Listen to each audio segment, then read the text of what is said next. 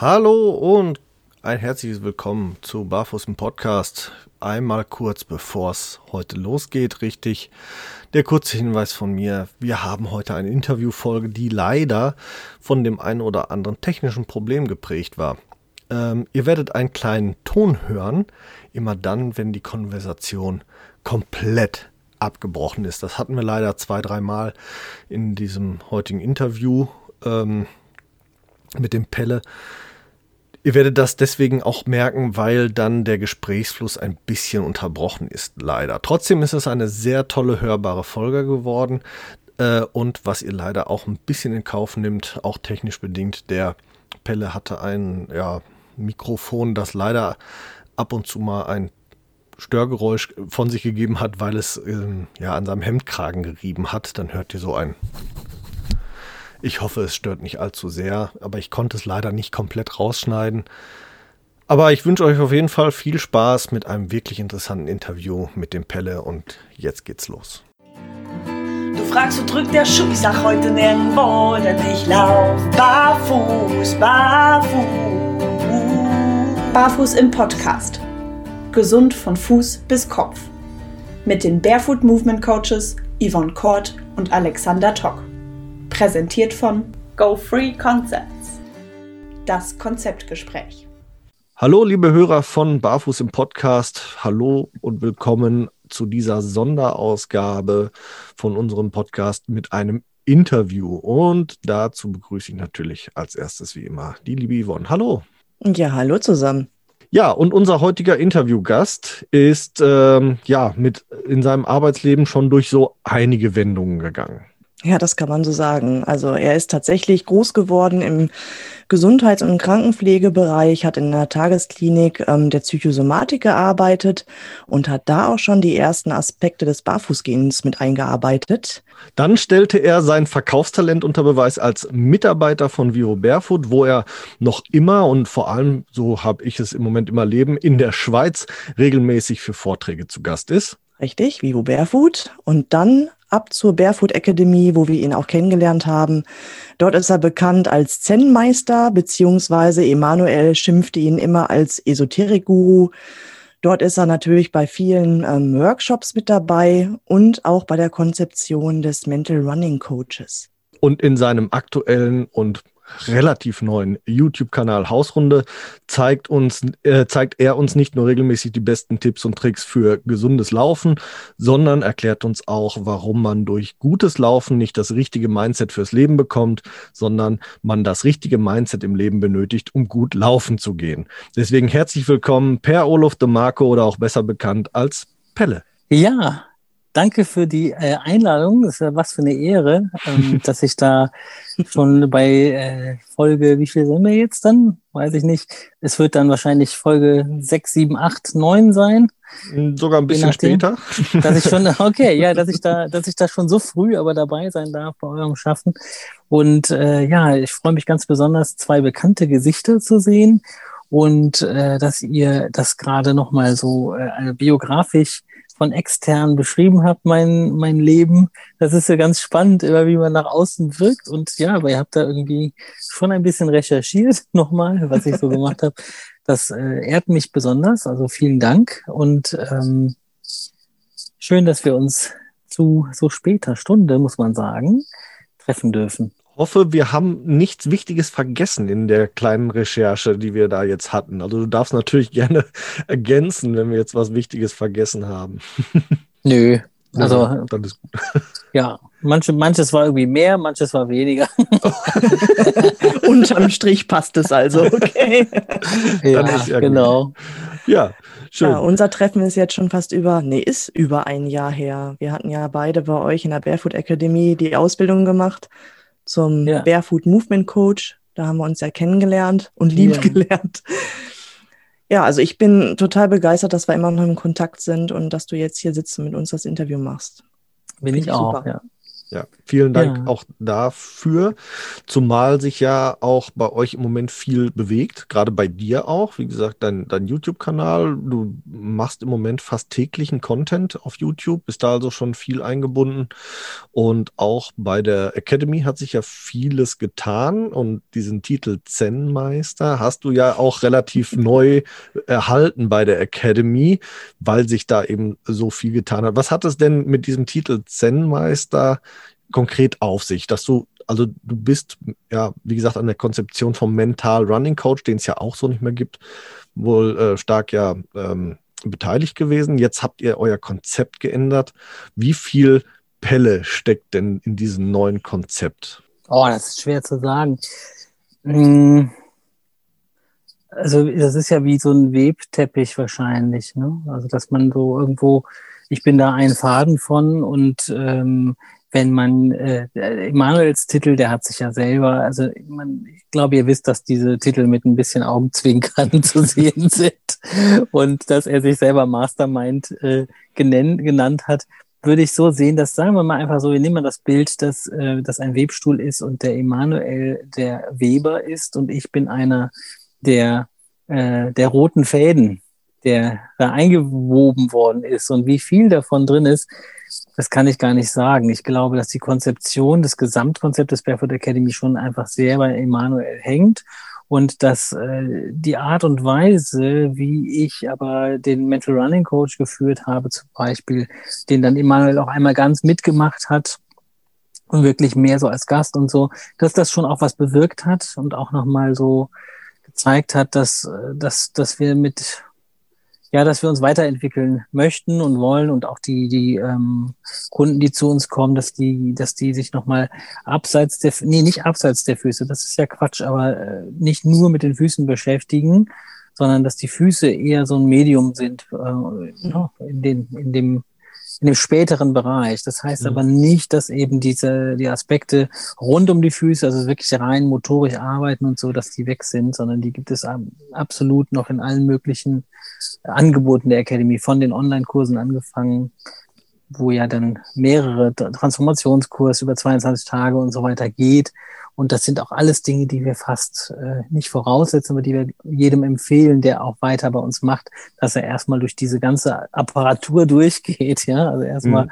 erstmal einen großen Onkel kennenlernen, bevor man ähm, überlegt, was hat das mit meinem Kopf zu tun.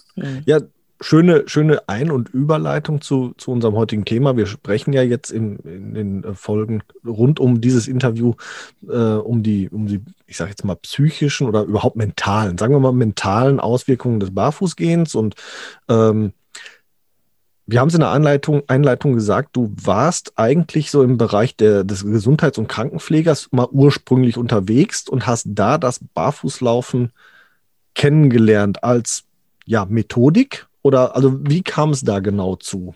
Genau, ich habe das Barfußlaufen da nicht kennengelernt, sondern das Barfußlaufen ist zu mir 2010 gekommen. Da habe ich noch ganz normal in der Somatik, das wäre, das nennen die, die Somatik nennt sich nicht selbst Somatik, nur die Psychosomatiker nennen okay. alle nicht psychosomatische Abteilung Somatik, also die rein körperlich orientierte Medizin, Chirurgie, Internistik und so weiter, ne? die innere Medizin, die ähm, da habe ich zuerst gearbeitet bis 2010 und habe dann ähm, 2010 da auch eben die Barfußschuhe kennengelernt, bin damit im Stationsalltag rumgelaufen, habe damit mit dem Joggen angefangen, wie alle 2010.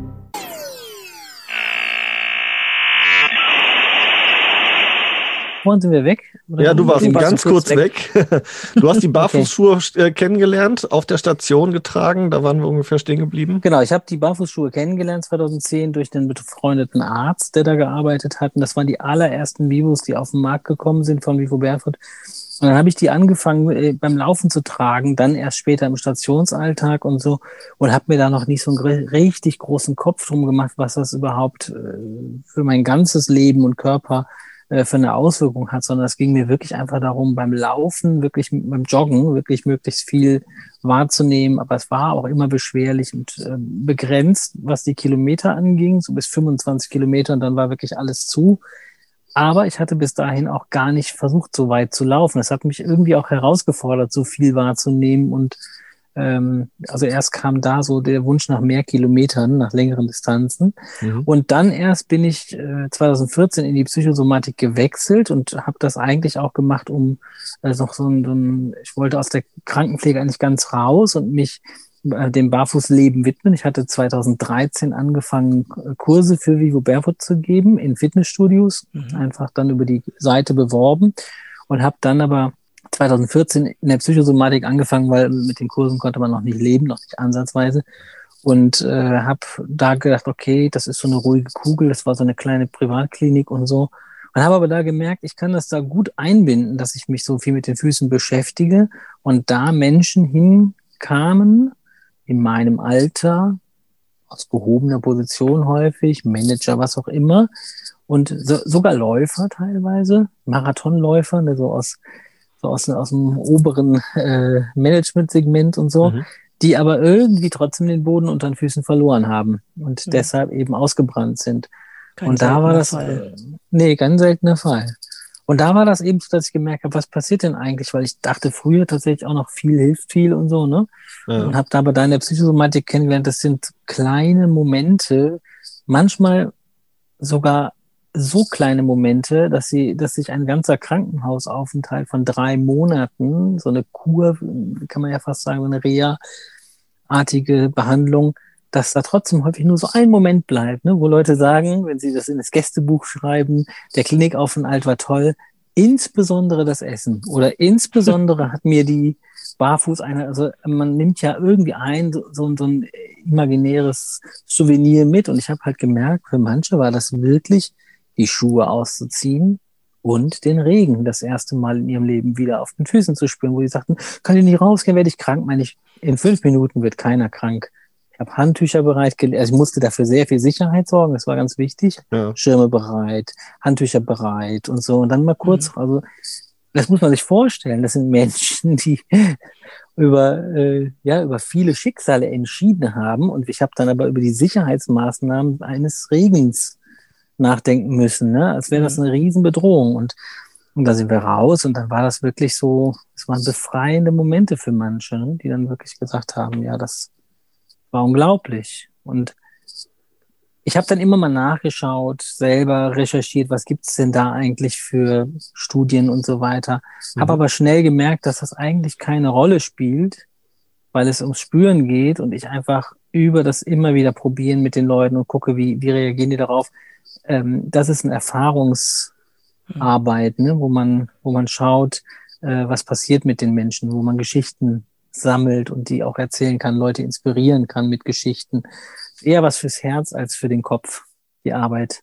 Ja, stelle ich, stelle ich immer wieder fest, wenn man, wenn man ähm, in so Gespräche ja auch reinkommt zum Thema ähm, äh, Erdung, Earthing, dann äh, gibt es ja immer so diese ich will das erklären können und einmal ich will das spüren können und jeder, also das ist manchmal ähm, äh, schwierig, wenn dann da der Kopf auf einmal eine Rolle spielt und man will Dinge messbar machen. Ich habe nämlich nirgendwo bisher irgendwas gefunden, wo es wirklich um Messbarkeit ging, sondern wie du es halt sagst, es ist eher eher das Erleben und ähm, messbar wäre ja aber dann doch eher ähm, hast du festgestellt, dass dass das Leute eher oder weitergebracht hat, den eher geholfen hat, als jetzt nur das klassisch therapeutische, sage ich jetzt mal. Also war das, war das wirklich essentiell teilweise, ähm, dass Waldbaden barfuß gemacht wurde zum Beispiel? Oder hättest du aus deiner Sicht den gleichen Erfolg gehabt, wenn, wenn sie es mit Schuhen gemacht hätten? Meinst du, da war, ein, war da ein Unterschied, ähm, auch vielleicht sogar messbar in Anführungsstrichen? Ja, also ähm, im Vergleich zu den Schuhen ist das, äh, war das ein, eine völlig andere Übung.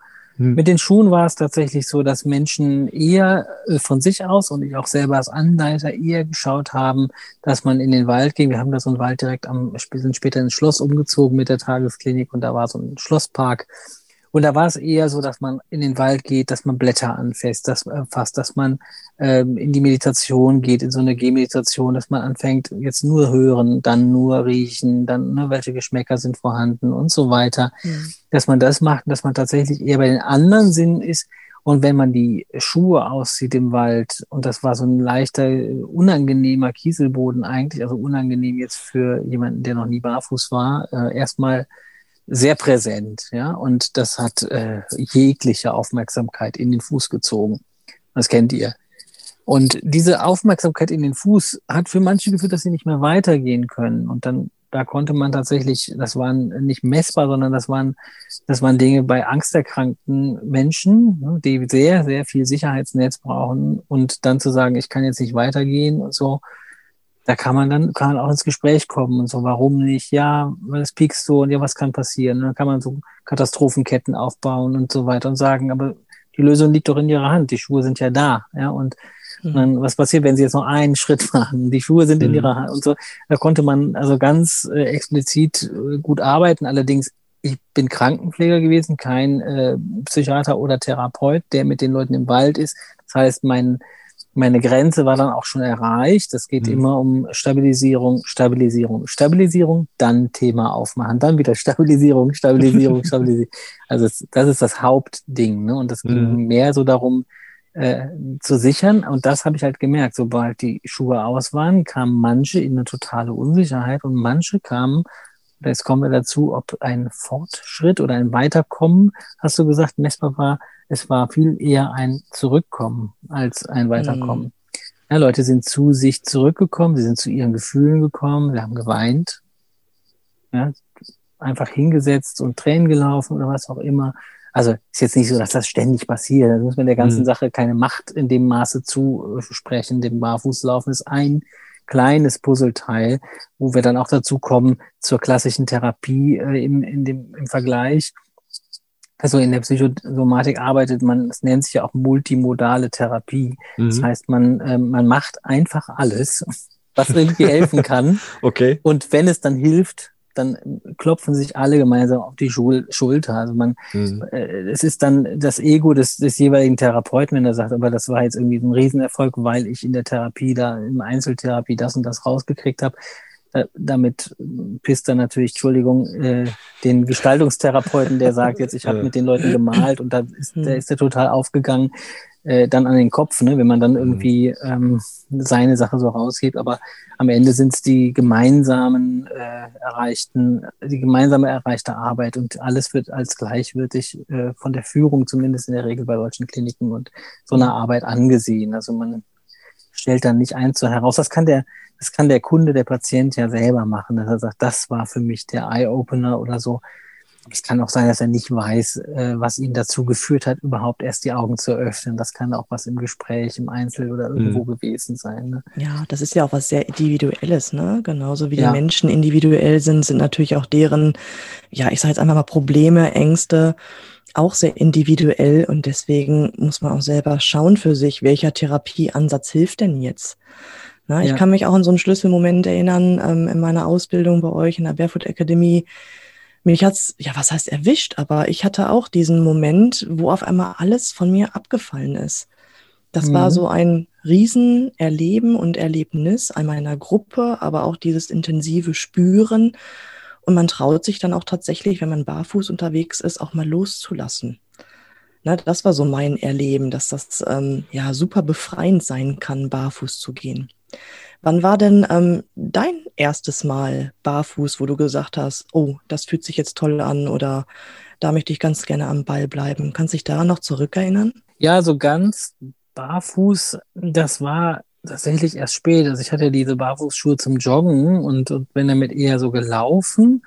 Und dass ich so ganz barfuß ging, hat sich äh, tatsächlich eingeschlichen, ohne ein großes Aha-Erlebnis. Ich hatte ähm, 2015 den Vivo Barefoot Store in Köln mit so ent entworfen, kann ich nicht sagen. Wie soll ich das denn sagen? Ich war da äh, an der Konzeption des Trainingsbereiches da beteiligt. Das war ja ein Ausbildungszentrum gleichzeitig auch. Und ähm, da war ich dann beteiligt, wie das, wie das vonstatten gehen soll und habe dann da weiter die Kurse für Vivo Barefoot gegeben. Und ich habe aber da auch teilweise im Schuhverkauf ein bisschen gearbeitet an Wochenenden.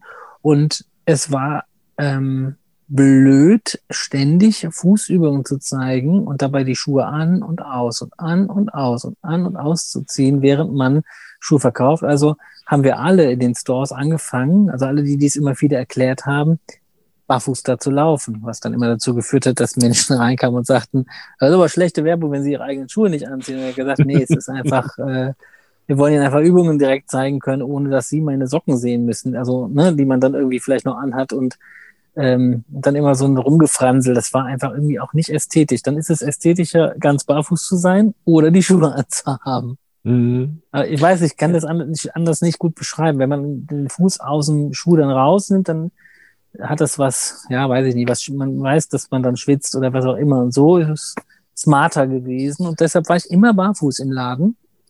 Ich in Bonn dann später auch gemacht, als ich mein eigen, der Filialleiter von Vivo Barefoot Bonn war. Und ähm, das hat dazu geführt, dass ich, ja, wie gesagt, den Tag über barfuß war und dadurch gemerkt habe, irgendwie, ich arbeite zwar im Schulladen, aber ich weiß eigentlich nicht warum. So. es geht auch ganz ohne, es geht, es geht auch ganz ohne. Ähm, wenngleich, klar, ihr habt ja auch äh, viel, macht ja auch viel mit Barfußschuhen, äh, das hat seinen Sinn und sein Einsatzgebiet, ne? Ähm, aber ich bin natürlich schon gerne barfuß, aber leider ist dieser, dieses Aha, dieses Wow-Erlebnis an mir vorbeigegangen. Es gab äh, ein paar späte Wow-Erlebnisse in der Klinik, wo ich ja äh, noch bis 2018 gearbeitet habe. Ähm, ich hatte 2015 in, in Köln ähm, nebenberuflich gearbeitet und 2018 bis 2018 in der Klinik. Und da gab es eben diesen Waldweg und den Waldpfad da und der war ja sehr unwegsam. Und ich habe dann selber immer wieder erlebt, wenn man am Ende der Runde auf die Parkwiese kam, auf den, auf das Gras und äh, so eine 40 Minuten ätz, ätzende Belag, Bodenbelag, Tour hinter sich hatte, dann war das wirklich, also der Kontrast von ätzenden Böden, also ätzend jetzt relativ, ne, es ist ja einfach nur ein anderes Gefühl. Ich mach das, beschreibe das gerade extra so, mhm. ähm, zu so ganz weichem Gras. Das ist wirklich ein Knaller. Also wo man dann das Gefühl hat, dass es, man spürt wirklich diese, diese Grasbüschel wie so Haarknäuel, die so die sich so, also die, dass man sogar spürt, dass die einzelnen Grashalme sich zu so, also so Strähnen mhm. zusammenfügen und man da so drüber läuft und so. Das, da habe ich schon gedacht, boah, das ist jetzt wirklich. Hab ich dann gedacht, jetzt mache ich das eigentlich für andere gerade und finde es gerade selber total geil. Ja. Also da habe ich das spät gehabt, so, aber. Ja. Aber das ist, ist eine Erfahrung, wenn ich, wenn ich mich so, so an den Austausch und auch an, für mich selber zurückerinnere. Die meisten, die sich mit dem Barfußgehen irgendwie beschäftigen, haben diesen Aha-Moment eigentlich erst dann, wenn sie das freie Spüren über den Fuß zulassen. Zumindest ja. so mein persönlicher Eindruck, wenn ich mich mit Leuten darüber unterhalte.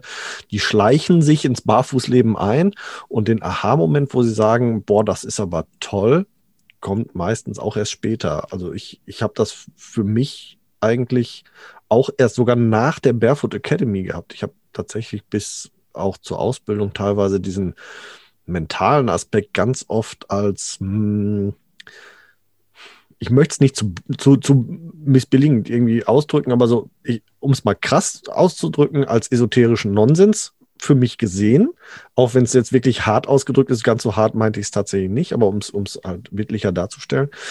Und dann gab es für mich nach der Ausbildung in dem kommenden Winter einen Aha-Moment, wo ich, wo ich äh, zweimal hintereinander eine gleiche Strecke bei identischen Außenbedingungen ähm, gegangen bin. Und den einen Tag war das für mich überhaupt kein Problem und mit sehr viel Harmonie und Entspannung verbunden. Und unter den gleichen Bedingungen, nur einen Tag später, war das für mich wie der Gang über Glasscherben, über es war, war eine Katastrophe. Und da war das erste Mal, wo ich gemerkt habe, dass das andersrum halt auch immer eine Rückkopplung gibt. Also ich habe darüber, dass es mir sch schwerer fiel zu gehen, gemerkt, dass mich irgendwas im Kopf beschäftigt. Also da bin ja. ich dann überhaupt erst auf meine Gefühlswelt rückgekoppelt worden, dadurch, dass ich gemerkt habe, irgendwas ist doch jetzt anders, obwohl um mich herum ja alles gleich ist. Was hat sich verändert? Und dann kam die Reflexion, mir geht's heute nicht so gut. Es belastet mich was, ich bin gestresst. Und das Ganze war tatsächlich, den einen Tag war es, ähm, war ich alleine unterwegs und am Tag darauf war ich mit einer einer Bekannten unterwegs, mit der ich vorhatte, ein Seminar zu eröffnen. Und das hat mich so unter Stress gesetzt, dieses, ob dieses Seminar wirklich so funktioniert, ob die damit einverstanden ist, ob das gut ist, ob sie das gut heißt, was ich vorhabe, dass mir das auf einmal in der gleichen Umgebung völlig unangenehm wurde. Hm. War das erste Mal für, und da, das war, wie gesagt, da war ich schon äh, anderthalb Jahre komplett barfuß unterwegs in meiner Freizeit. Da kam mein Aha-Erlebnis tatsächlich auch erst. Ja, spannend. Spannend in dem Fall, dass du auch gesagt hast, esoterischer Nonsens, egal wie du es gemeint hast. Nonsens heißt ja nicht fühlen. Ja. Und stimmt. dass du im Prinzip dem, äh, der, der, der, der Sache eigentlich das Nicht-Fühlen vorgeworfen hast. Esoterischer ja. Nonsens. Also Sens heißt natürlich in dem Fall Sinn, ja. keinen Sinn, keinen Zweck erfüllen. Aber ähm, das heißt ja eben die, die Sinne und dass du im gleichen Zug dann eben die Erfahrung deiner Sinne gemacht hast. Und äh, dann jetzt sind wir gerade wieder am Haken. Äh, bei uns klappt es noch. Jetzt sind wir also wieder da. nicht noch flüssig. Also okay. okay. Okay. Und dass du dann die Erfahrung Konsens, den Konsens gefunden hast, ja. äh, dass du mit Sinnen erlebt hast, dass es eben irgendwas zwischen zwischen Körper und Körper noch gibt, was irgendwie eine Rolle spielt. Und ähm, ja, interessant. Also kannte ich so noch nicht, dass jemand so so stark über die Füße dann eben reagiert oder oder oder das auch so bildlich wahrnimmt. Im Prinzip ja ähm, den Scherbenhaufen schon unter den Füßen spürt, den er befürchtet, später vielleicht sonst wegkehren zu müssen oder so, wenn es nicht. ja, also es, es, es war halt ein Waldweg und, ja. und, und den, der, der ist auch mit so einem leichten Kiesel, sage ich jetzt mal. Und wie gesagt, den einen Tag hat mich das überhaupt nicht gestört. Hatte auch ein bisschen was mit Kälteempfindung zu tun. Es waren, waren nur plus fünf Grad und am nächsten Tag war es aber, wie gesagt, genau identische Bedingungen. Äh, es hatte nicht geregnet oder sonst Also wirklich alles komplett identisch. Und plötzlich haben diese Kiesel wie, wie Scherben von unten in die Füße gedrückt. Und dann, das war für mich tatsächlich der Aha-Moment, wo ich gesagt habe, okay, da muss noch was anderes sein, da muss irgendwas sein, was, was eine Veränderung herbei. Und das war mein Aha-Erlebnis, was ähm, Barfußgehen mental für Auswirkungen haben kann. Tatsächlich. Ja. Also wir haben ein Resümee, in einem Resümee der letzten Jahre Arbeit in der Barefoot Academy, wo ich jetzt eben seit 2016 mitarbeite. Also ich habe hab viel, viel auf einmal gemacht in den letzten zehn Jahren. Zeitgleich. Seit 2016 in der Barefoot Academy, also fünf Jahre jetzt auch schon, Workshops, Ausbildungen, mehrfache Ausbildungen kreiert, haben wir gemerkt, dass es eine Gemeinsamkeit aller Kunden, Klienten gibt. Sie sind alle wegen der Füße da, aber sie stehen alle auf der, fast alle auf irgendeiner Veränderungsschwelle.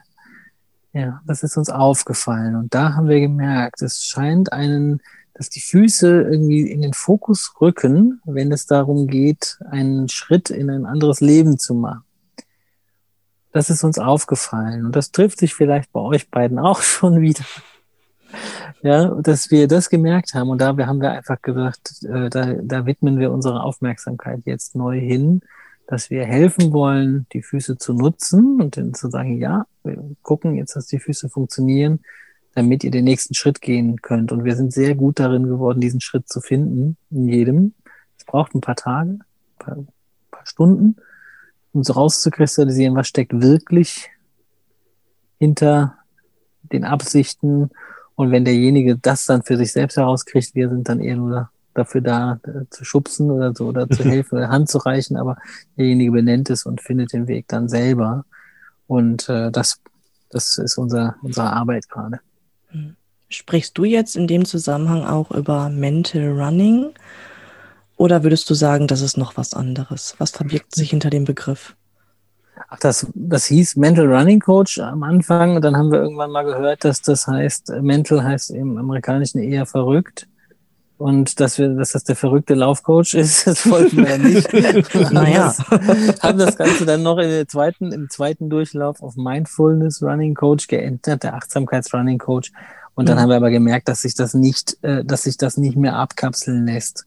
Somit ist der Mindfulness Running Coach äh, tatsächlich in alle künftigen Formate mit eingeflossen. Also ja. das wäre dass in allen Formaten, ähm, dass die typische Seminarstruktur, äh, wie man das in Deutschland kennt, Begrüßung, Begrüßungsrunde, ähm, Kaffeerunde, Pause, weiter Frontalunterricht, das haben wir jetzt aufgebrochen und, und gehen in äh, rituelleres und ähm, ich glaube, es reicht der Begriff, eher was Rituelles lernen und mhm. äh, in Wiederholungen und ähm, weniger, aber davon mehr. Mhm. Was bedeutet. Weil das beantwortet das die Frage. Achso, Entschuldigung, ja. Ja, doch, definitiv. Okay, gut, okay. ähm, was, was bedeutet, oder anders, ist es für dich persönlich auch immer besonders wichtig? Also du hast ja vorhin schon mal gesagt, Barfuß gehen war dann für dich erstmal so ein bisschen Mittel zum Zweck. Dann hast du es für dich auch entdeckt.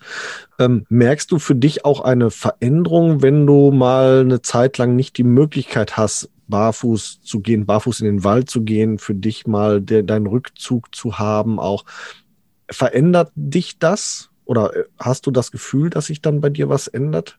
Mm, ja, also kör körperlich ändert sich auf jeden Fall was. So, ähm, da muss ich aber eher sagen, wenn ich viel Socken trage im Winter, wenn es äh, zu Socken kommt, dann merke ich, dass, Entschuldigung, die Fußbreite einfach nachlässt und der Fuß irgendwie ähm, ja, irgendwie ein bisschen eingezwängter wird. Das kann ich schon sagen. Ansonsten kann ich das momentan nicht so gut beantworten, weil ich wirklich gerade jeden Tag draußen bin, um Videos zu machen und okay. ich immer, immer irgendwie entweder mit Sandalen oder äh, mit Barfußschuhen bin ich ja immer unterwegs. Ich habe ja keine anderen, aber hm. also ich habe seit zehn Jahren keine herkömmlichen Schuhe getragen. Hm. Aber so ganz barfuß bin ich eigentlich den ganzen, es ist Lockdown, ich bin die ganze Zeit barfuß in der Bude. Ne? Also ich hm habe jetzt, äh, hab jetzt komischerweise Socken an, weil ich gerade eben mit dem Fahrrad runtergefahren bin, genau.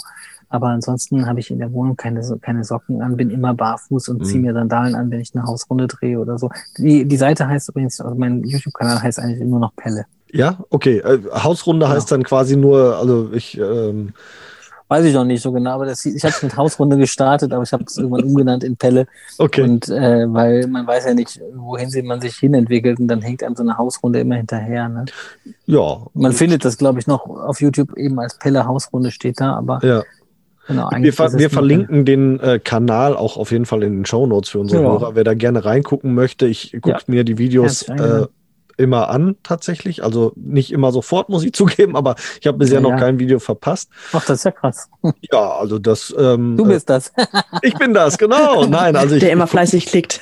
ja, ja, nein, also ich gucke da, guck da schon, schon gerne rein, weil du auch immer wieder gerne ja, also tatsächlich ja neue Ansätze bietest, nicht nur zum Laufen an sich, sondern ja dann auch, wie man überhaupt wieder Lust am Laufen bekommt. Also wie gesagt, diesen, diesen Spruch, den ich gerade so in der Begrüßung gebracht habe, wie man im Leben das richtige Mindset zum guten Laufen bekommt. Das hatte ich in einer deiner Folgen tatsächlich mir so mitgenommen, ähm, weil das war für mich so ein, so ein, so ein, so ein äh, ja, ein Schlüsselspruch tatsächlich, äh, weil ich habe immer ein ganz, ich habe keinen Bock auf Laufen. Ich, ich mag Laufen nicht. ähm, aber mir dann dieses Mindset anzugewöhnen mit, du gehst jetzt laufen, du gehst in die Natur, du genießt die Natur und also das nicht über das Laufen mich abzureagieren. Früher habe ich Sport zum Abreagieren genommen. Ich habe Sport ja. hergenommen, um, um dann über den Sport wieder entspannter ins Leben zu gehen. Und jetzt entspanne ich mich und gehe dann in den Sport. Das ist eine eine, eine Sache, die habe ich aus, diesem kann, aus dieser Folge mitgenommen und das finde ich äh, für mich sehr viel angenehmer. Seitdem laufe ich auch entspannter und vor allem seitdem laufe ich schmerzfrei. Ähm, was sicherlich auch dann damit zusammenhängt, dass ich nicht nur in der, in der äh, Barfußlauftechnik oder Barfuß laufe, sondern eben halt auch entspannter im ganzen Körper laufe, was ja auch ein großer Aspekt dieser Technik ist. Ja, du beschreibst damit eine einen Grundsatz der Achtsamkeit, äh, einen Grundsatz, ne, und zwar die Absichtslosigkeit. Also du gehst nicht äh, laufen, um zu, also um abzureagieren oder um zu, sondern du machst das alles vorher und dann, oder es entsteht gar nicht, oder du schaffst es am besten Fall natürlich im Alltag alles relativ absichtslos zu machen ähm, und gehst dann laufen, weil du laufen gehst. Und das ist dann der Unterschied, ne? wenn ich sage, ich gehe laufen, um meinen Pensum voll zu kriegen. Ich gehe laufen, um den Halbmarathon in einem halben Jahr zu schaffen. Ich gehe laufen, um mich abzureagieren. Ich gehe laufen, um schlank zu sein. Ich gehe laufen, um besser auszusehen. Ich gehe laufen, um eine, weiß ich nicht, ähm, besser zu sein als mein Chef, was auch immer. Das ist halt einfach ein nieder, niederster Antrieb, um irgendwas zu tun. Aber es, äh, es, es ist völlig normal. Ne? Aber einfach nur äh, zu sagen, mein Körper, der findet das schon ganz cool, wenn er eigentlich bereit dafür ist und ganz entspannt ist, dann fühlt sich eben so eine völlig ungezwungene, vielleicht auch nur 200 Meter während des Spaziergangs mal zu laufen, fühlt sich dann eben so an, dass der Körper, ähm, wie sagt man so schön, äh, Vitamin, äh, Vitamin B, also Bewegungsvitamine bekommt, ne? Und die braucht man halt. Hm. Das konnte ich auch schon feststellen. Ich ähm, gehe ja total gerne mit dem Hund zusammen laufen, also richtig laufen, ja. nicht nur Gasse gehen. Und ähm, das ist schon auf Tempo, das ist, um mich auszulasten, um den Hund auszulasten, um ne, das klassische, ich will mal den Kopf frei, frei kriegen oder oder oder. Und ich habe mir angewöhnt, seitdem ich bei der Barefoot Akademie die Ausbildung gemacht habe, dass ich so die letzten, ja, lass mich lügen, 10, 15 Minuten, die laufe ich barfuß. Und das ist dann wirklich meine Zeit. Das ist dann so die Me-Time, die richtig Qualitätszeit auch ist. Das ist mhm. dann nicht nur zum Cooldown, sondern wirklich ähm, die Qualität, die ich für mich brauche, so meine persönliche Therapie, wo ich dann wirklich auch nach Hause gehe und sage, ja, das war jetzt richtig schön, ich bin ins Spüren gekommen, ich habe was gefühlt, ich war achtsam mit mir. Es ging nicht um irgendwelche Begleiter, die Druck machen, ne? wie ihr schon gerade eben so gut gesagt habt, diese Motivation zum Laufen, dieses ich will schneller werden, ich will besser werden, ich will weiter ich will schlanker, ich will dies, ich will das, das spielt dann auf einmal gar keine Rolle mehr, weil dann kommst du ins Spüren und kannst das genießen. Das ist dann so ein Genussmoment und das ist mir erst richtig bewusst geworden, wie wertvoll das ist, als ich diese Ausbildung gemacht habe. Das muss ich schon echt sagen, dass Barfußlaufen auch ein Teil Therapie sein kann. Und deswegen finde ich das auch so spannend, dass du sagst, dass das so enorm wichtig für euch gewesen ist, das nicht zu separieren, sondern das überall mit einfließen zu lassen, weil das halt so ein Mehrwert ist, wo alle von profitieren. Ne? Das finde ich ähm, ganz, ganz spannend. Ja, man würde sonst die gleiche Trennung machen, wie man sie im Westen in der Medizin ja auch findet, dass man im Prinzip die körperlichen Gebrechen von den vom seelischen Zustand abgekoppelt hat. Ne? Das heißt, um sich äh, psychisch behandeln zu lassen, müssen alle körperlichen äh, Ursachen ausgeschlossen sein. Das heißt, wenn man jetzt sagt, ich habe immer Bluthochdruck, man findet nichts, dann muss man noch weiter suchen, bis man sagen könnte, der Blutdruck, Bluthochdruck ist tatsächlich äh, stressbedingt oder so. Dafür muss erst alles andere ausgeschlossen sein. Und um das psychosomatisch zu behandeln, aber Stress ist nun mal eine der ähm, oder ist der Risikofaktor für alle äh, Zivilisationserkrankungen schlechthin. Und da hat man die Trennung eben gemacht, dass man gesagt hat, es gibt einen psychischen Bereich in der Medizin und einen körperlichen. Und wir wollen ja nicht den gleichen Fehler wiederholen, dass wir sagen, wir machen einen körperlichen, äh, körperliche Ausbildung, Therapie, Lauf, äh, Laufarbeit und dann noch irgendwie was für den Kopf. Mhm. Weil wir eben glauben, dass das eben nicht voneinander getrennt ist. Und deshalb äh, bauen wir das eben überall ein und ähm, behandeln alles, behandeln ist ja Quatsch, aber wir ähm, arbeiten an allem gleichzeitig oder der, der Kunde arbeitet an allem gleichzeitig. Hm. Körper, Geist und Seele. Ja, ganz wichtig. Jetzt frage ich aber dich nochmal, Yvonne, wie mhm. es dazu kommt, dass du immer noch laufen gehst, um den Kopf frei zu kriegen. ähm, ich habe ein Problem damit, mich in Spüren zu bekommen. Ja. Ähm, und das Laufen, das ist so, ähm, die erste Vorstufe, um da wieder einen Kanal zuzubekommen. Und wenn ich dann äh, meinen Körper quasi ähm, ja, auf Hochtouren habe, dann ist erst alles andere bereit, um gesehen zu werden.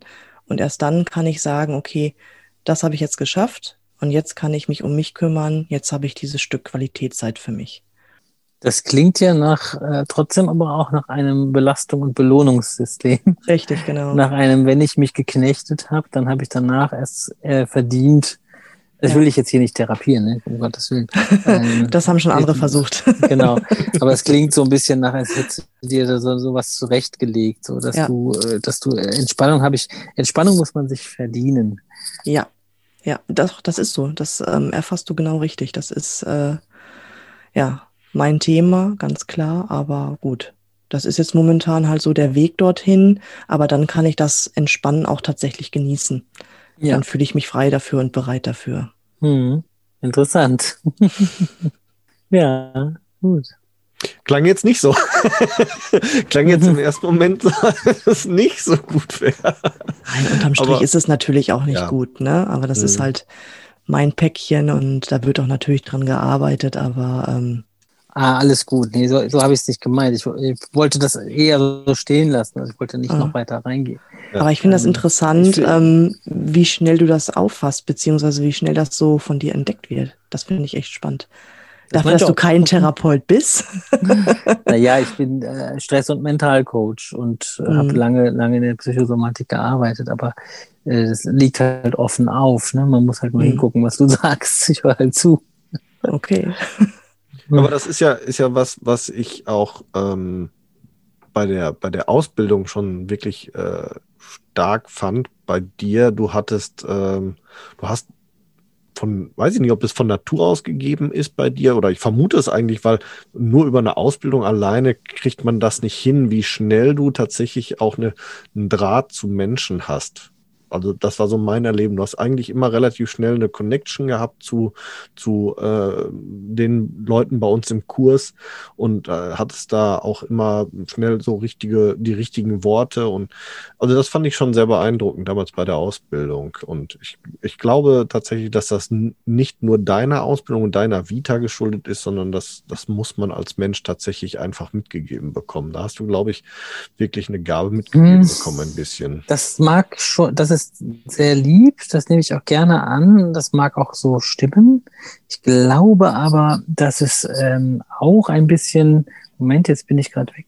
Ähm, ja. Ich glaube aber, dass es auch ein bisschen äh, meinem Berufsstand, meinem ursprünglichen der Krankenpflege geschuldet ist. Wir Krankenpfleger und Schwestern sind immer und ähm, ja, wir sind, wir sind tatsächlich häufig ein, ein, ein fehlendes Familienmitglied und so weiter in gerade jetzt in der körperlichen Pflege, wo wirklich jetzt desolate Zustände äh, sind bei den Menschen, die jetzt wirklich da schwer krank liegen, wo keine Angehörigen da sind und so weiter. Und man ist, man ist äh, tatsächlich oft auch der Fürsprecher für einen Patienten oder äh, die letzte Bremse, dass die Medizin sich da nicht völlig verausgabt an so einem Menschen und mhm.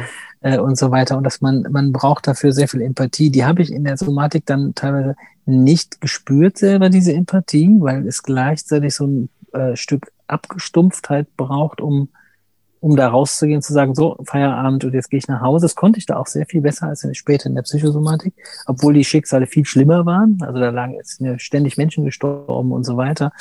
Täglich Leute oder wöchentlich Leute in die, in die Leichenhalle gefahren. Und mhm. das, die kannte ich ja. Ne? Und das ist dann einfach irgendwas, wo man dann so ein bisschen abstumpft, aber gleichzeitig im Hintergrund, glaube ich, so ganz viel äh, soziale und kommunikative Art lernt.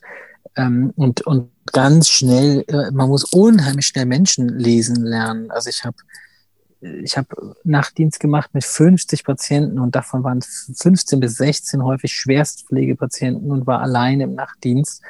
Und es war äh, sofort zu, äh, zu, zu scannen. Der fällt heute aus dem Bett, da muss das Gitter hoch. Dann der, der macht Probleme, der ist im Durchgangssyndrom, der hat seine Medikamente, mhm. der hat eine OP gehabt, der wird der desorientiert sein, der wird um sich schlagen, gucken, da liegt ein Schraubenzieher, der muss weg. Was auch immer, der Schraubenzieher liegt nicht einfach rum, aber. Ja, ja, genau. ähm, aber man hat halt ganz schnell so Situationen und, und, und, und Menschen lesen gelernt, zumindest fürs Grobe, ne? Also nicht, um jetzt ganz tief zu blicken. Und das habe ich dann später ein bisschen gemacht. Aber ich glaube tatsächlich, dass Krankenschwestern, Krankenpfleger ganz ähm, unterschätzt werden in ihrer, in ihrer Arbeit, dass sie nicht eben, dass es keine Pfannen und, und Pipipot-Träger sind, sondern dass sie, die sind die ganze Zeit am Patienten, mit ja. den Patienten zusammen. Und ich glaube, dass das mich sehr geprägt hat über 20 Jahre.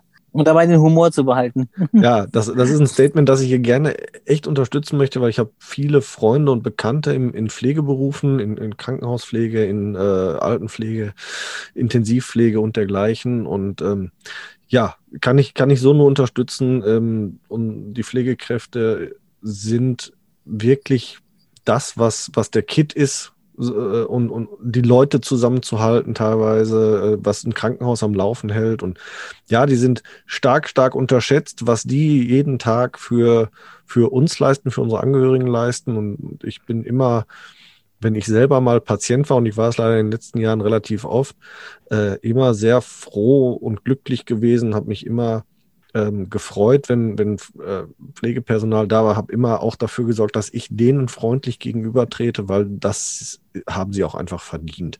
Es ist jetzt hat zwar mit dem mhm. Barfußlaufen gerade nicht viel zu tun, aber das ist ein Statement, das unterstütze ich hier gerade sehr gerne. Also äh, pro nee, du kommst ja selber auch ursprünglich aus dem öffentlichen Dienst, ne? ja. wenn ich mich da nicht äh, vertue und äh, von einer nicht ganz unähnlichen Berufsgruppe mit Schichtdienst und ja. Äh, und ich sage mal auch nah am, nah am äh, Menschen dran.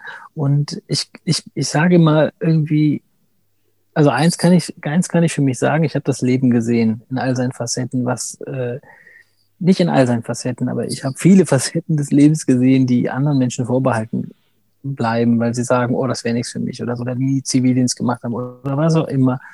Ähm, und klar, ich war nicht, ich war nicht in Afrika und habe da irgendwie Hungersnot und so weiter erlebt. Das habe ich jetzt nicht gesehen, aber ich habe einfach Leid und also viel, viel Leid gesehen und irgendwie gemerkt, dass der, der, äh, dass dieser Planet nicht aus Instagram besteht.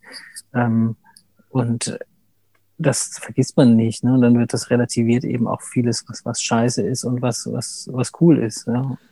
Ja, definitiv. Also gerade wenn man wirklich, wie du sagst, viel Scheiße im Leben sieht, dann äh, finde ich, ist es, ist es wenn man die richtige Einstellung dazu findet, kann man sein eigenes Leben etwas einfacher genießen. In, wobei das jetzt sehr vereinfacht ausgedrückt ist, aber ich, ich stelle das gerade zur jetzigen Zeit für mich fest. Ich bin hauptsächlich im öffentlichen Dienst, ja, und genau deswegen geht es mir gut und dadurch, dass ich auch leider viel sehe, wo es den Leuten nicht gut geht, kann ich das für mich selber, glaube ich, noch mehr wertschätzen.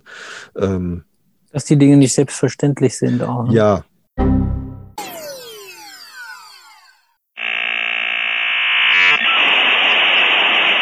Ich würde, ich, ich, ich weiß, ich weiß doch, was du äh, gesagt hast. Und zwar ja. hast du gesagt, äh, als du, als du rausflogst, äh, Toki, hat die Yvonne gesagt, ähm, jetzt driften wir ja ganz schön ab von den Füßen. Und es wäre also eine Möglichkeit, jetzt wieder zu den Füßen zurückzukehren. Ähm, und zwar, was hat denn das ganze Pflege, haben wir drüber gesprochen, Polizei, oh, jetzt habe ich Polizei gesagt, was kann ich Ist nicht schlimm. Bekanntes ja, ja, öffentlicher ja, Dienst. Ähm, dass also auch Menschen, die außerhalb von therapeutischen Berufen arbeiten, natürlich sehr, sehr viel mit Menschen zu tun haben. Und ähm, aber um wieder zurück zu den Füßen zu kommen, äh, was, warum das für mich so ein wichtiger Aspekt ist, ähm, der, der Kopf oder die, die Seele, die Gefühle dabei bei den Füßen. Es ist äh, ein Beispiel, was ich in einem Video auch beschrieben habe, ist ähm, das des Hallux valgus, der Hallux valgus ähm, Kundin, die kommt zu mir und sagt, mein, mein Zeh ist so krumm, der Arzt hat gesagt und so weiter, der muss, äh, nicht der muss ab, aber der muss begradigt werden, was auch immer. Ähm, das ist ein Mensch, den ich, dem ich sehr häufig begegnet bin und die erstmal ganz erleichtert sind, dass sie ähm, dass sie, dass sie einen Ansprechpartner haben, der immer länger zuhört. Und das Ding ist aber vor allen Dingen, dass die doch eher zum Einzelcoaching kommen und nicht unbedingt in der Gruppe äh, sich jetzt mit dem schlimmsten Halbus zeigen wollen. Das hat dazu geführt, dass ich über das Thema Scham mit den Leuten gesprochen habe, die dann da waren und ähm, wenn sich ein Mensch nicht mehr vorstellen kann, seinen Fuß in der Öffentlichkeit zu zeigen, weder im Schwimmbad, in der Sauna, noch in Sandalen oder irgendwo so, weil er schon so deformiert ist, dann kann ich noch so viel Toga-Übungen mit ihm machen. Mhm. Derjenige äh, macht dann drei Minuten Toga und geht danach Scham, vor, Scham in Schuhe zurück, die den Hallux Valgus nicht verbessern. Und das hat einfach dafür, dazu auch nochmal ganz klar für mich geführt, dass es ähm, erst am Mindset gearbeitet werden muss, dass man erstmal sagt, okay, wenn du dich nicht liebst, gerade wie du bist, dann kannst du so viele Barfußübungen machen, wie du willst. Dein, mhm. Deine Nichtliebe wird dafür sorgen, dass du deinen Fuß wieder in irgendwie einen engen Schuh zwängst und dein Problem verschlimmerst. Dann, das ist eben nicht nur eine Kopfsache, äh, das wäre ja mental, das ist eine Kopfsache, dass ich mhm. arbeiten könnte daran, okay, ich habe verstanden, ne, dass äh, Schuhe sind schlecht für den Fuß, sondern es ist auch eine Herzsache und eine, eine Seelengeschichte, dass man ähm, dass man an der Sache drehen muss, damit man versteht, warum man jetzt plötzlich sich irgendwelche Challenges setzt oder so. Ne? Das, sind alles, das sind alles die, die hinterfrage ich alle mittlerweile. Wenn jemand kommt und sagt, ich muss jetzt einen Halbmarathon laufen, ähm, dann sage ich immer, warum? Ja, habe ich mir so als Ziel gesetzt. Ja, aber warum? Ich habe es noch nicht verstanden. So, ne? Warum ist mhm. dieses Ziel jetzt da? So, ne? Und dann, wenn Leute das, das für sich klären, dann merken sie oft, dass sie gerade vor irgendwas davonlaufen, dass sie ihnen irgendwie andere Dinge gerade im Weg sind und dass sie sich dann einen Wettkampf mit ihrem eigenen Körper liefern. Und da, da kann man einfach eben sagen, wer gegen sich selber kämpft, hat mindestens einen Verlierer dabei in sich. Ja. ja und das, das haut einfach nicht hin. Und deshalb finde ich es so wichtig, bei den Füßen erstmal zu klären, warum die Füße plötzlich äh, dein, deine Rettung sein sollen. Mhm. Da, da wird ganz viel, ähm, da passiert so ganz viel Errettung und Erlösungs- Gedanke, dass wenn man sich den Füßen zuwendet und merkt, ah, die Schuhe, das war das Problem, jetzt habe ich es verstanden, das war eine große Verschwörung und so weiter, dass man glaubt, da eine Rettung hinter zu sehen, wo ich dann erstmal sage, nee, rette dich erst und dann guck auf die Füße, wenn du dann immer noch Bock hast. Mhm. So, ne, da ist was anderes, was gerettet werden möchte, was irgendwie am Untergehen ist und ähm, weil dann, dann projiziere ich da nicht so viel rein in, in die Füße, als dass die da irgendwie, das ist, da, das ist zu viel. Ja? Also das, das, das, wird die Sache zu sehr überhöht und ja. ähm, dann ist der Absturz auch wieder da. Ja, äh, inter interessant, wo du, wo du das so ein bisschen auch ansprichst mit ähm, äh, so Scham erfüllt für den Füßen. Aber wir machen im Moment ziemlich viele Interviews, auch ähm, wenn sie nicht unbedingt in der Reihenfolge dann jetzt ausgestrahlt werden, wie wir sie gerade machen. Aber wir haben ein Interview geführt ähm, wir werden eine Folge machen von Fußekel bis Fußerotik, also von E bis E. Und äh, ähm, da haben wir schon ein, ein erstes Interview in der Sache geführt und da war es halt auch tatsächlich Thema, wie viele Menschen tatsächlich wohl Probleme haben mit Füßen grundsätzlich mit ihren eigenen Füßen, auch mit fremden Füßen. Und mhm. da ist dann tatsächlich so von mir mal die Bezeichnung gefallen, der Fuß ist äh, die dritte Schamzone. Äh, bei der Frau, ja. beim Herren wohl eher so die zweite.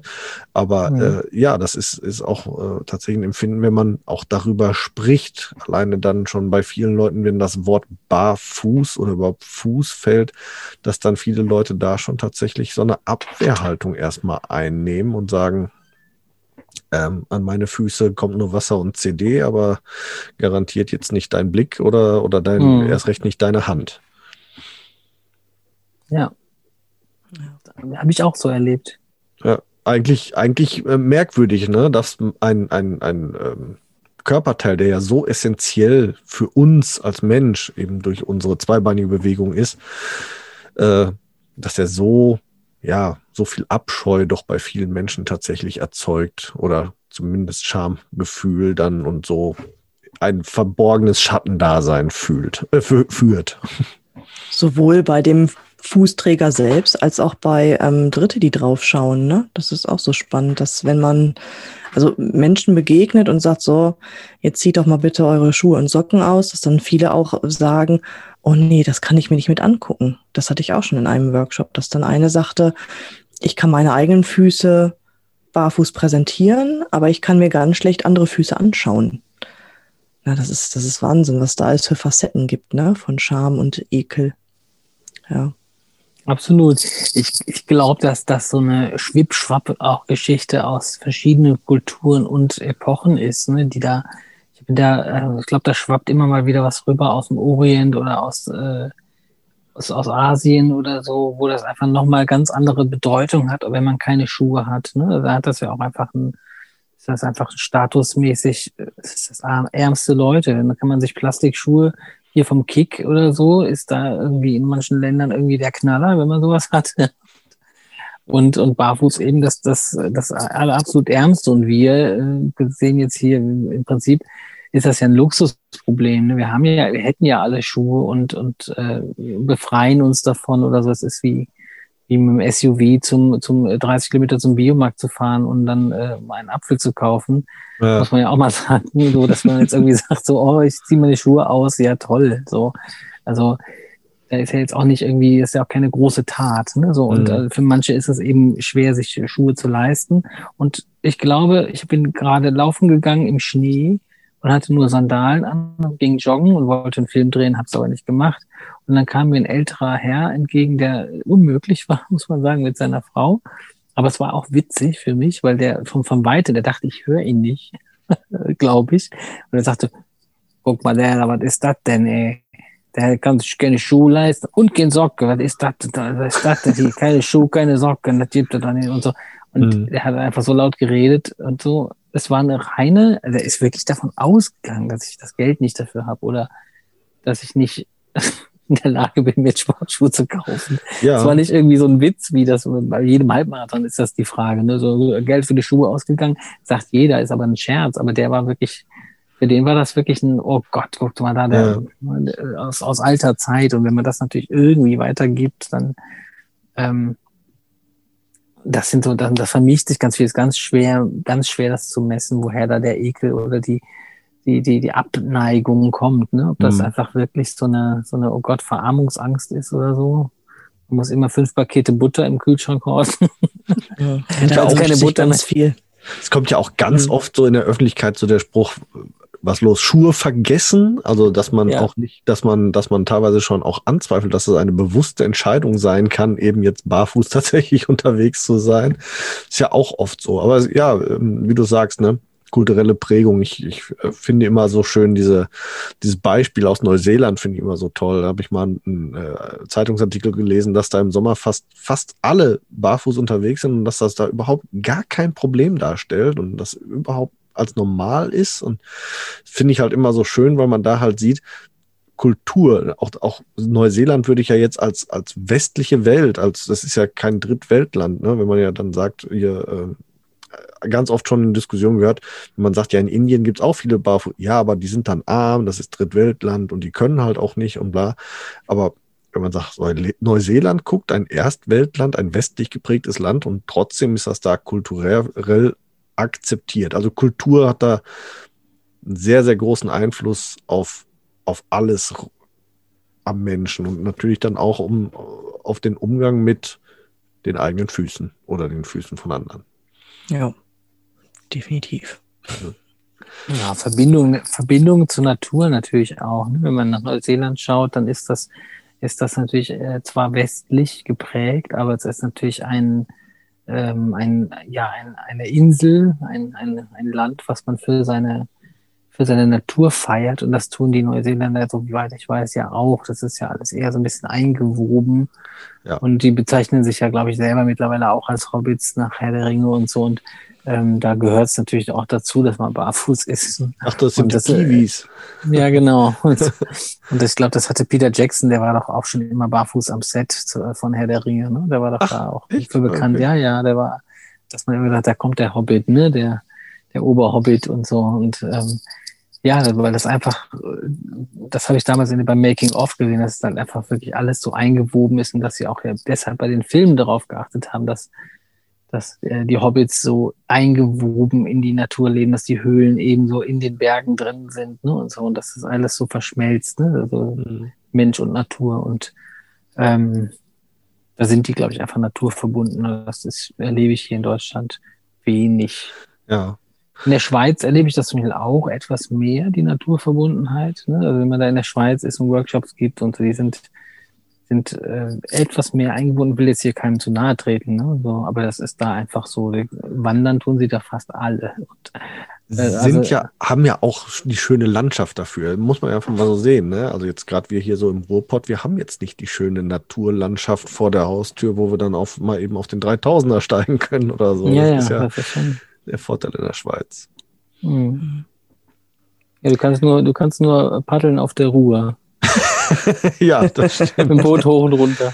Wobei, äh, brechen wir eine Lanze fürs Ruhrgebiet, auch wir haben schöne grüne Wälder teilweise. Ja, ja, nein, Ja. das ist sehr bekannt dafür eigentlich. Ich Ja. erinnere mich an einem Wald, ähm, nicht Kastanien, Maronen, ne? Waren das Maronen? Maronen und Bucheckern Maronen? im schönen Düsseldorfer Bereich. Richtig. In einem schönen Herbstmoment. ja, der ist, der ist eingebrannt, der Moment, Ja, definitiv. mit, mit Pelle als Knutenknecht vorweg. Bei Grafenberger Wald in Kastanienzeit, ja. ja. das war brutal. Ja. Ah, je, nee, nee, nee.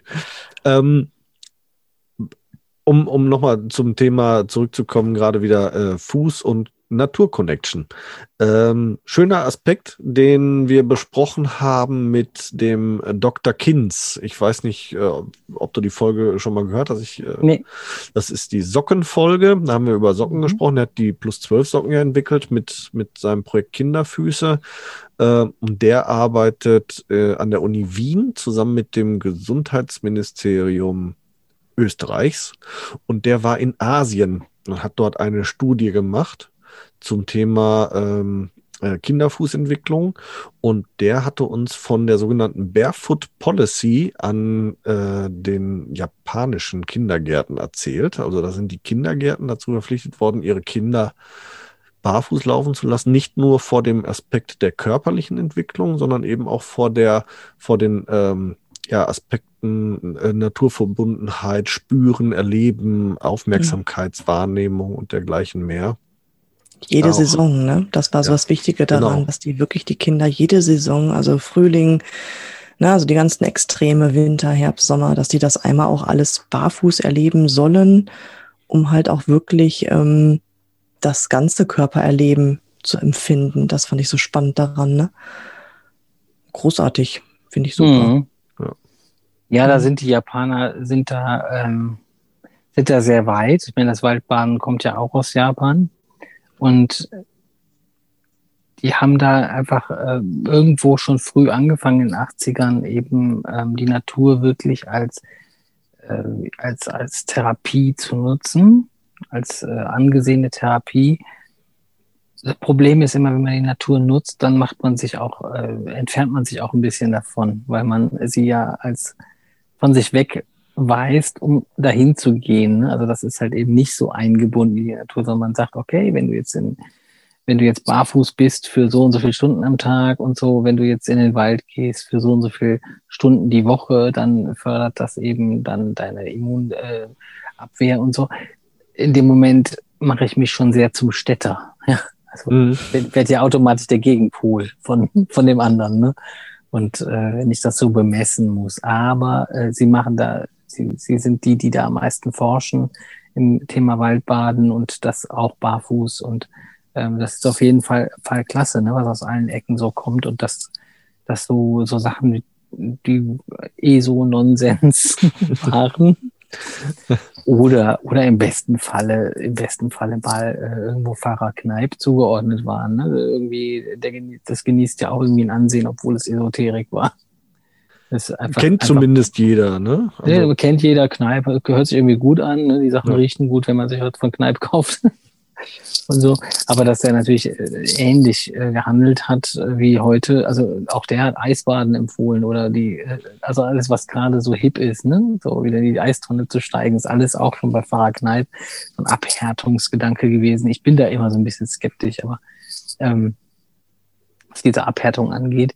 Aber die ähm, Geschichten mit Barfuß für Kinder und, und denen, also denen das auch nicht vorzuenthalten, ist auch irgendwo vielleicht eine Verantwortung, die man hat, ne? Ja, das, Irgendwo. das, das stimmt, ja. Also das ist ja tatsächlich so, dass vielen Kindern es vorenthalten wird. Ne? Also ich, ich erlebe das immer wieder für mich, wenn ich äh, mit meinen Kindern unterwegs bin. Sie haben jederzeit die Wahl, sie können alles ausprobieren, dürfen das auch. Aber ich erlebe das immer, wenn fremde Kinder mir begegnen oder auch mir und meinen Kindern und die Kinder sind mit mir zusammen barfuß unterwegs und die, diese fremden Kinder sehen das und möchten das dann nachmachen, wie oft das dann unterbunden wird. Mhm. Ja, die sind ja, die sind ja ganz neugierig, ne? Die, die gucken Mhm. ja hin ähm, und, und sagen so, guck mal, was war heute dieser Barfuß? Und die sind da ja, ähm, die sind da ja viel, viel wertfreier. Also ich meine, man kann jetzt nicht sagen, dass Kinder generell wertfrei sind. also ja, die können schon sehr grausam sein. Aber Oh bei- ja. beim Thema Barfuß habe ich eher erlebt, dass sie nicht einfach lachen oder, oder irgendwie so, sondern wirklich interessiert sind und sagen, Mama, guck mal, der ist aber barfuß. Hm. Ne? Und, und dann so, ja, ja, der, der, der, der, der macht das so. Aber Ja, Äh. aber auch, auch ich habe auch tatsächlich im Kindergarten meiner Kinder mal erlebt, dass dann tatsächlich direkt die Reaktion vom Kind war, i, der ist barfuß. Also direkt schon mit der Wertung drin.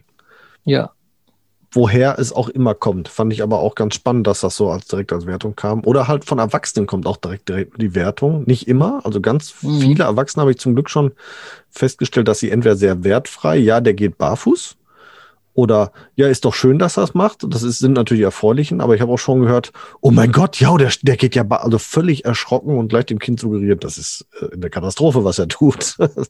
ähm, Mhm. was, was ich dann, also die letzte Reaktion natürlich sehr schade finde, weil es den Kindern suggeriert, es ist was Falsches, es ist böse, es ist nicht gut, es gehört sich nicht oder dergleichen.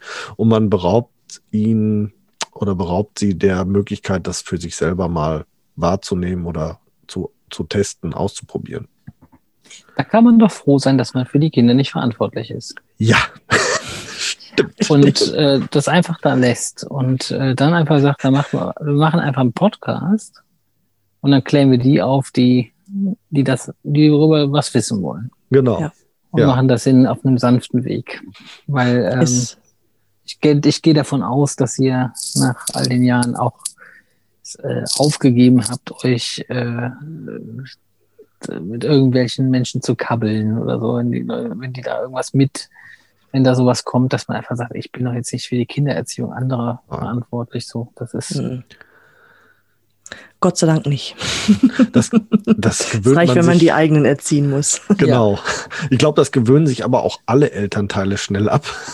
Mhm. Grundsätzlich, wenn sie mit ihren eigenen Eltern unterwegs sind, sich noch in die Erziehung anderer einmischen zu wollen, das bringt, glaube ich, überhaupt nichts. Das lassen wir Nee. lieber sein. Richtig. ja, Ja. absolut. ja, ähm, Dann noch auf dem Schirm stehen. Ich überlege gerade. Aber den Bella, Plan noch. wir hatten so vorher uns grobe Themengebiete angesetzt, aber wir Ja. haben äh, jetzt so schöne Rundumschläge gemacht. Also Ja. wirklich, wir haben, wir haben teilweise explizite Fragen gehabt, die jetzt aber tatsächlich immer irgendwo eingebettet waren in, in äh, Ja, ganzen gut. Sachen. Das fand ich sehr angenehm, kann ich auf jeden Fall schon mal so sagen. Ja, Ich hatte es- danke. Auch. Ich hatte es aber auch so ein bisschen tatsächlich schon erwartet, weil ich habe mir jetzt schon die, die, den Rennsandale-Podcast mit dir angehört Ah ja. zum Mhm. Beispiel auch, äh, auch so ein bisschen in Vorbereitung und habe kurz reingehört, du warst vor kurzem ähm, in einem Podcast zum Thema Laufen bei Kälte, Barfußlaufen bei Kälte bei, bei einem Sportler-Podcast zu hören. Ah ja. Ja, beim Hard, Hardcore Athletics oder so, genau.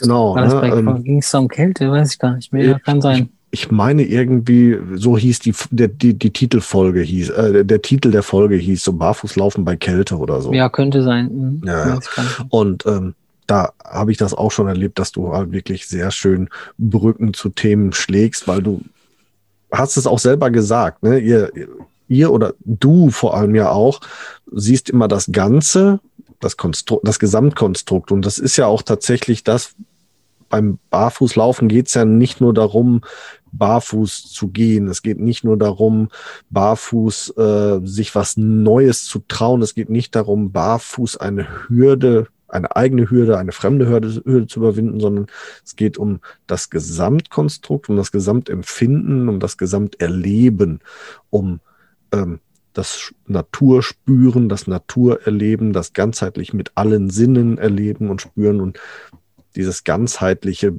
findet sich auch immer wieder bei dir immer wieder, so besser ausgedrückt, bei Mhm. dir findet sich dieses ganzheitliche immer wieder. Du hast ganz selten, dass du über einen Themenkom einen einzelnen Themenkomplex sprichst auch, sondern es ist immer eine, wie du es gerade so schön gesagt hast, Verwebung. Und das, ähm, das lebst du. Und das ähm, finde ich dabei fand ich halt sehr angenehm, finde ich sehr angenehm, sehr interessant und vor allem, weil du das auch dann so weitergibst, wenn du über etwas sprichst, finde ich das immer sehr angenehm. Ja, ich glaube, das ist so eine, so eine Haltungsfrage.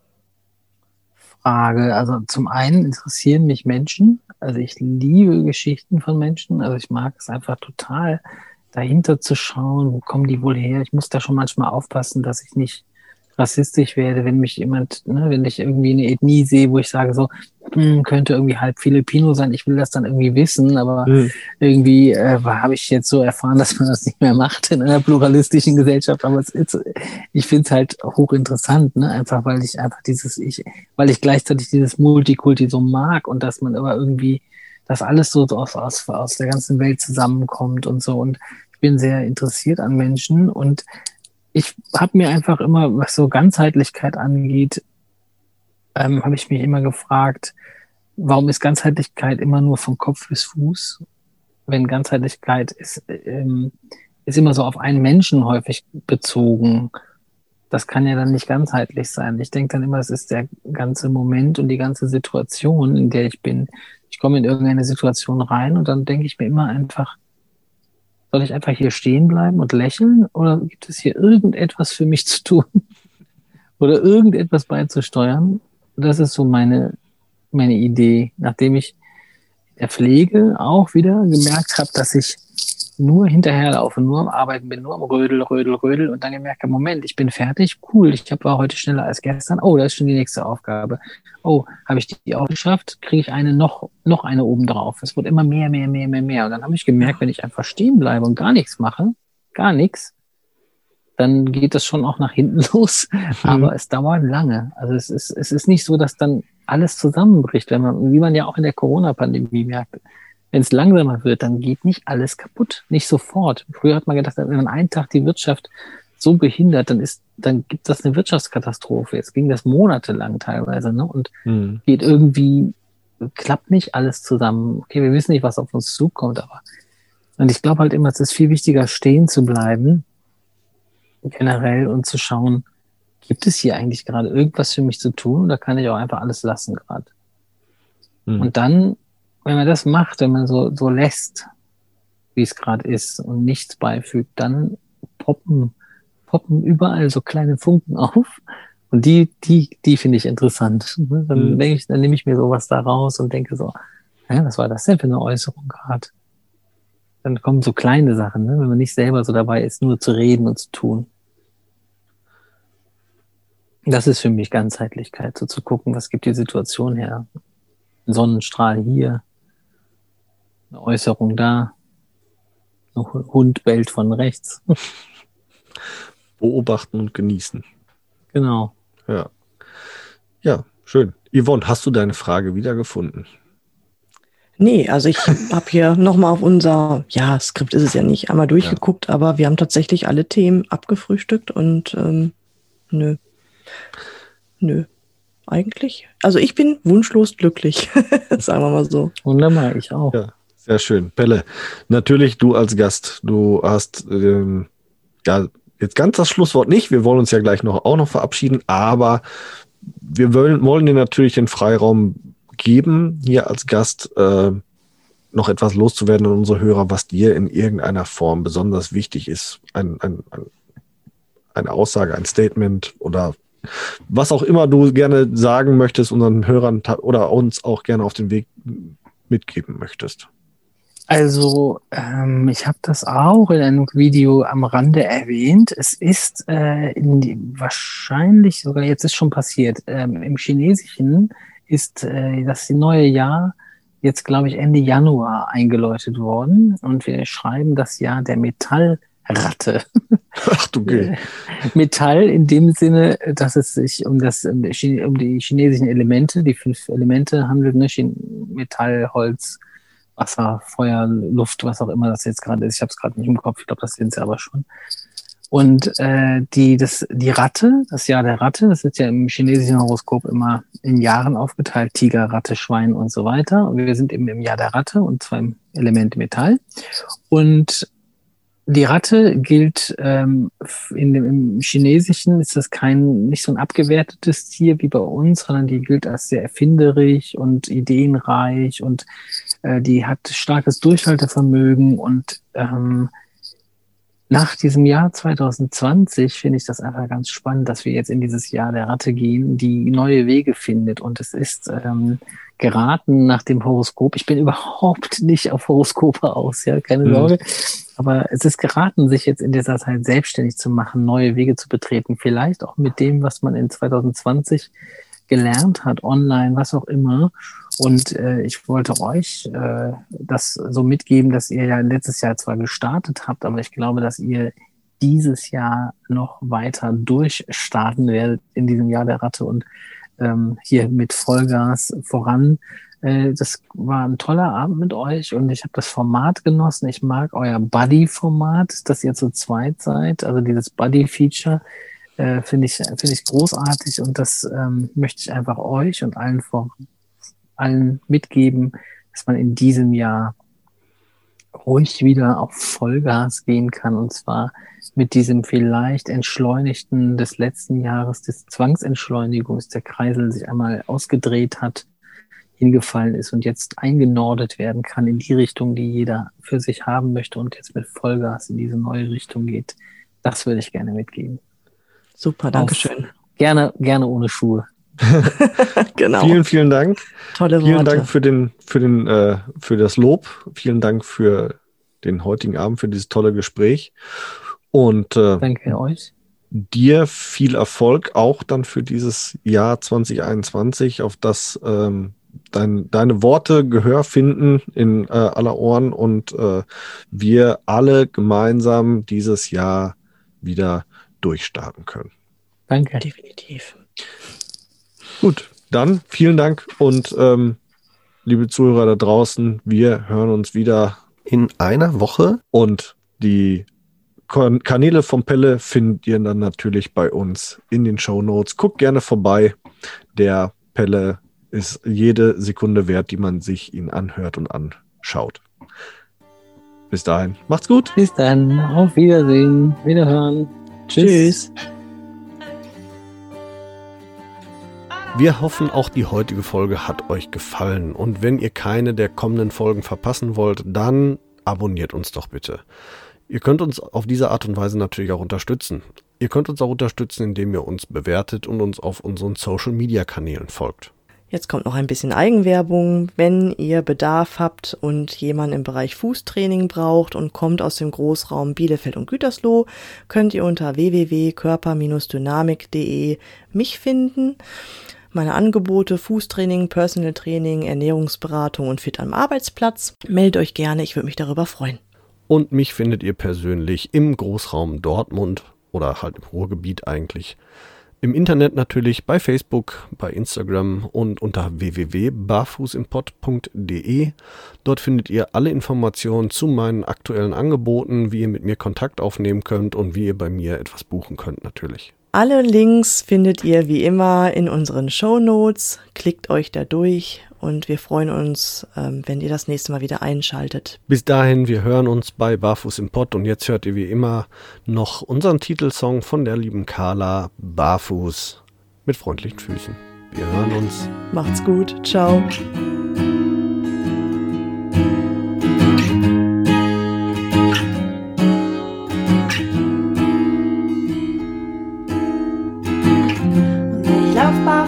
Dich zu und werfe all meine Hüllen ab. Und ich lauf barfuß auf dich zu und werfe alle meine Hürden ab. Du fragst, wo drückt der Schuh, sag heute nirgendwo, denn ich lauf barfuß, barfuß.